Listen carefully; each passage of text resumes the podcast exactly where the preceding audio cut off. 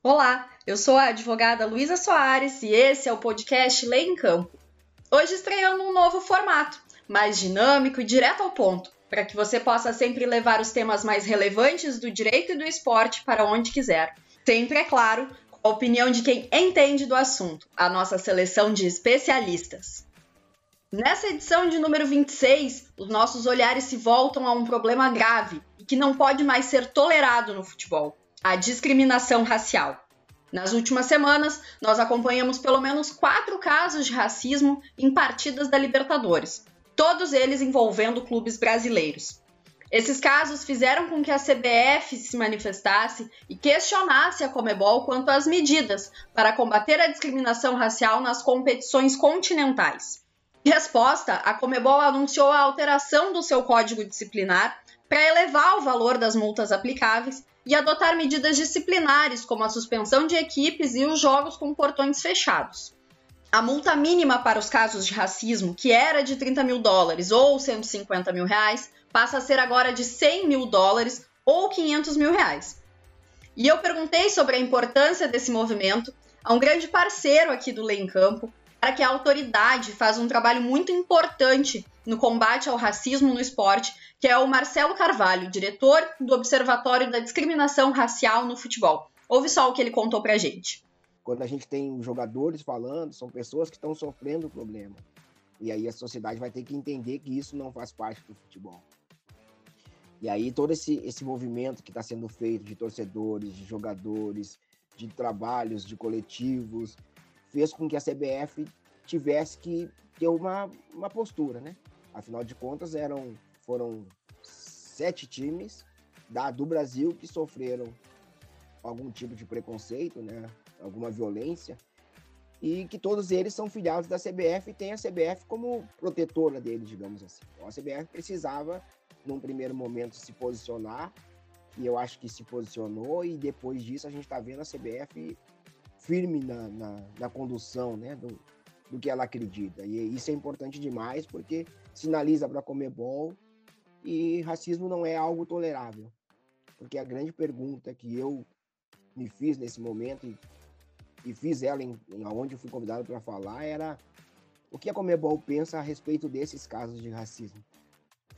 Será, será que ela entende que isso é racismo, crime, algo que não deva ocorrer, ou ela entende isso como parte de um folclore do torcer na América Latina? E aí a CBF se posicionou e aí nós tivemos esse posicionamento da Comebol que foi muito importante no sentido de mostrar que, olha, nós estamos aqui, estamos atentos às demandas e de certa forma não vamos mais tolerar esses casos de racismo. Quando eu digo de certa forma é porque assim, né, você colocou uma nova maneira de punir, ou uma nova, um novo valor na, na punição. Esse novo valor, muita gente diz que é, é como se o racismo tivesse um preço, uma tabela de preço. Né? Eu, eu não penso assim. Eu acho que a partir do momento que tu torna essa multa pesada, tu está dizendo para os clubes de futebol, olha, vocês precisam se mexer. Se vocês não quiserem ser penalizados, porque Uh, se algo ocorrer novamente, nós, nós quando Comebol, né, falando Comebol, vocês vão, nós vamos punir vocês com uma multa e se tiver reincidência, nós vamos fechar uma parte do estádio, vamos fechar o estádio. Então, isso é uma sinalização muito boa da Comebol. A verdade é que o racismo é um crime grave, que afeta toda a estrutura do esporte e vai totalmente contra a essência dele, que é a integração humana. E não pode haver outra forma de se combater o racismo do que com o envolvimento real e integral de toda a comunidade esportiva. Não tem mais como a gente tratar o racismo como um mero equívoco ou determinar que o racista é o clube X, é o meu adversário, é o estrangeiro. Cabe lembrar que a aplicação desse código disciplinar da Comebol não ocorre por meio de um julgamento, como acontece na justiça desportiva aqui no Brasil. É o comitê disciplinar da entidade que determina a aplicação dessas medidas. Por isso, somente as medidas disciplinares não podem ser vistas como a solução definitiva para o racismo no futebol. É necessário que essa seja uma forma de dar uma resposta imediata a esses graves acontecimentos, mas que a prevenção, a educação e as ações efetivamente antirracistas também sejam parte da busca por essa solução. Marcelo Carvalho conversou com a gente também a respeito dessa ideia. Não dá para ficar preso na punição. E a punição, ela também, é um outro ponto importante, é que a punição ela tem que servir para que a gente pense em outras medidas. Então a gente puniu, por exemplo, o River é, em 150 mil reais. A gente, que eu digo a Comebol, né? Porque o observatório não pune ninguém. Mas o, a, a Comebol puniu o River em 150 mil reais. Para onde vai esse valor? Ou esse valor o River aplica numa, numa campanha, ou esse valor tem que ser destinado a uma, uma instituição que trabalhe no combate ao racismo. Porque esse é o ponto que a gente precisa chegar. Né? A, gente, a gente precisa punir, com certeza, nesse momento, mas a gente precisa trabalhar a educação, conscientização, a gente precisa falar do que a gente está punindo e o que não é tolerado, principalmente para que o futebol não seja esse palco de manifestações racistas, machistas, homofóbicas. E uma outra preocupação que eu tenho, que eu venho dizendo há muito tempo, é que a gente tem que coibir isso antes que o cenário da arquibancada vire o cenário da arquibancada da Europa, onde grupos nazistas, neofascistas usam a arquibancada para uh, angariar outros outros parceiros, né? Então, assim, é um cuidado que eu venho monitorando que acontece lá e a gente já viu aqui no Brasil. Dois torcedores com símbolos nazistas uh, no corpo, e é algo muito comum na Europa. Certamente, pessoas que pensam que nem eles vão ao final do jogo se encontrar e dizer: Olha, eu também faço parte dessa tua ideia, quem sabe a gente vai se organizando. E a gente não pode deixar isso acontecer no futebol.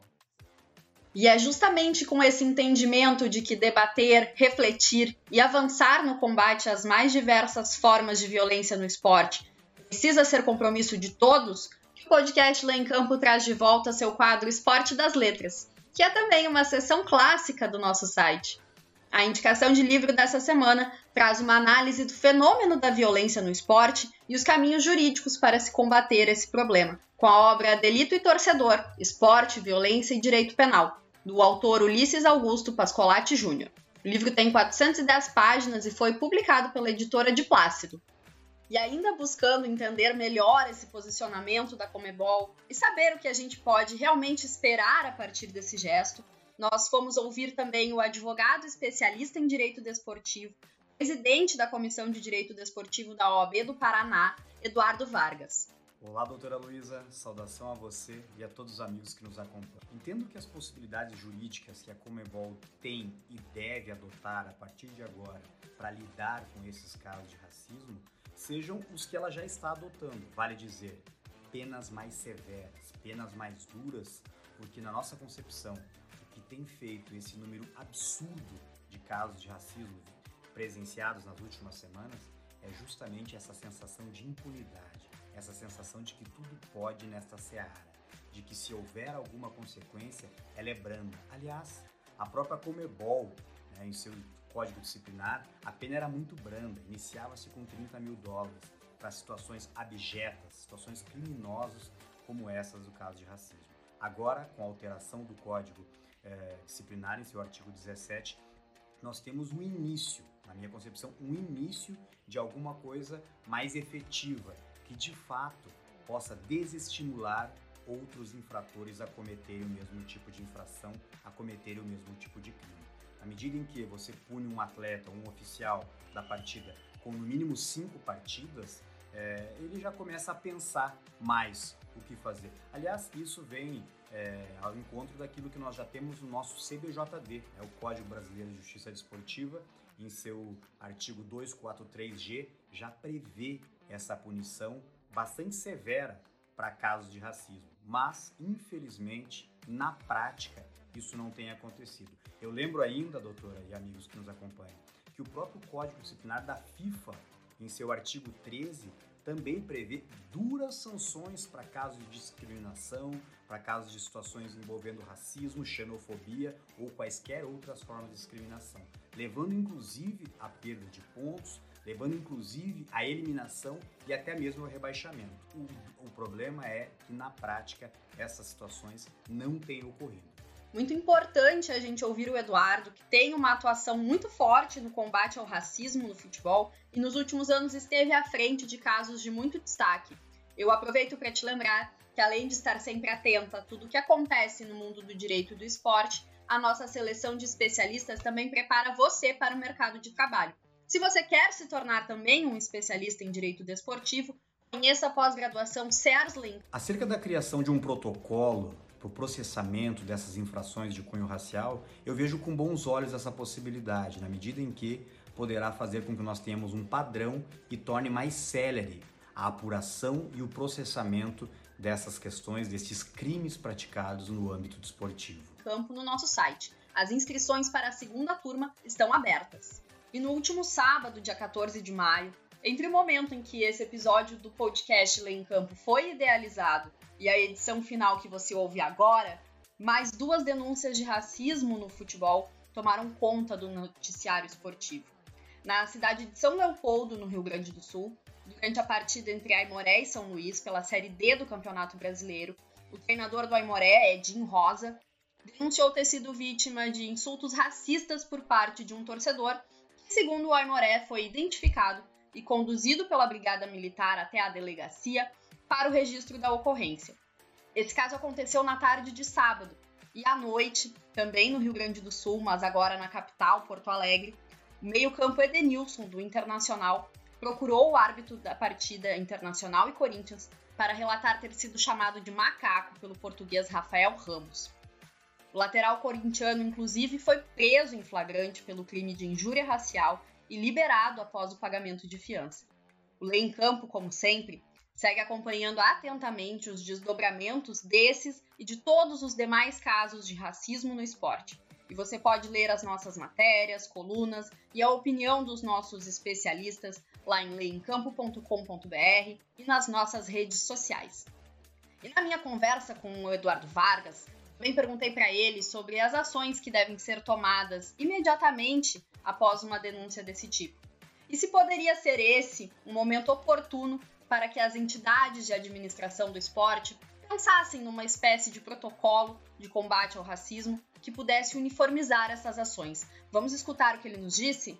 Acerca da criação de um protocolo para o processamento dessas infrações de cunho racial, eu vejo com bons olhos essa possibilidade, na medida em que poderá fazer com que nós tenhamos um padrão e torne mais célere a apuração e o processamento dessas questões, desses crimes praticados no âmbito desportivo. E eu lembro ainda né, que é sempre muito difícil para a vítima nesses casos, porque a palavra dela por vezes é contestada, a palavra dela por vezes é tida como duvidosa. Né? E nós temos ainda que, além do, do crime sofrido, você tem que comprovar que aquilo de fato aconteceu. O professor antropólogo Kabengele Munanda é, nos traz a seguinte reflexão: o racismo no Brasil é um crime, entre aspas, quase perfeito, porque a própria vítima é culpada pelo racismo que lhe é aplicado, pelo racismo que lhe é desferido. Então, este é o cenário em que nós estamos.